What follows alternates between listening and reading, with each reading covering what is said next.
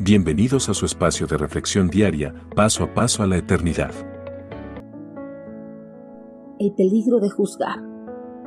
Es algo común entre los creyentes tomar el papel de jueces como si estuvieran sentados en los tribunales de justicia, listos para juzgar, ya que constantemente pasan su tiempo juzgando a las personas que están a su alrededor.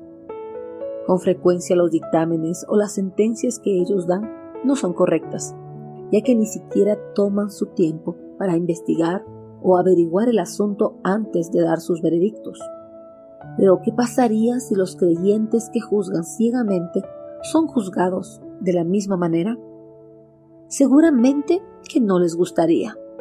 Ser juzgados a nadie le gusta y menos injustamente. Para que los creyentes no caigan en las trampas de sus propios juicios, Cristo Jesús les hace esta advertencia no se conviertan en jueces de los demás, y así Dios no los juzgará a ustedes.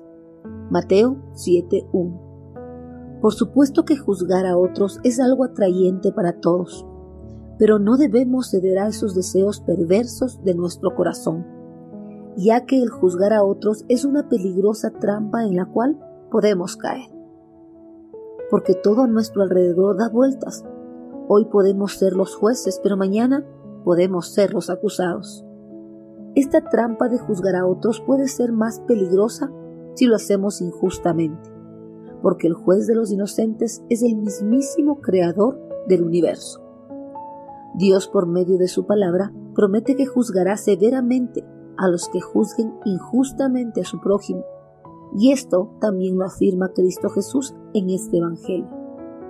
Para no ser juzgados por el Creador, hay algunos ámbitos en donde no debemos dar juicios.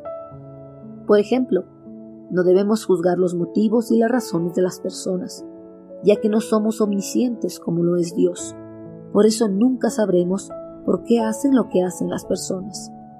Tampoco debemos juzgar la manera como prestan su servicio a Dios los otros creyentes, ya que Dios los juzgará a su tiempo. Asimismo, no debemos juzgar por las apariencias ya que lo que hay en el corazón es lo que cuenta. Además, debemos evitar las críticas severas a nuestro prójimo, ni tampoco buscar sus defectos para divulgar. Debemos evitar todo esto para no caer en las manos de Dios. Lo que nos es permitido juzgar son las enseñanzas de los maestros de las Sagradas Escrituras, para ver si están 100% de acuerdo con el contenido de ella. También nos es permitido juzgar si los que están en nuestras congregaciones son creyentes verdaderos para no unirnos en yugo desigual. También debemos juzgar las prácticas pecaminosas que puedan existir entre nuestros hermanos de la fe. Todo lo que esté en contra de la voluntad de Dios nos es permitido juzgar, pero siempre lo debemos hacer en conformidad a las sagradas escrituras. Solo si actuamos de esta manera, podremos liberarnos de cualquier juicio futuro de parte de Dios. Envíenos sus sugerencias y comentarios a nuestro correo electrónico ministerio.jesusislife.net.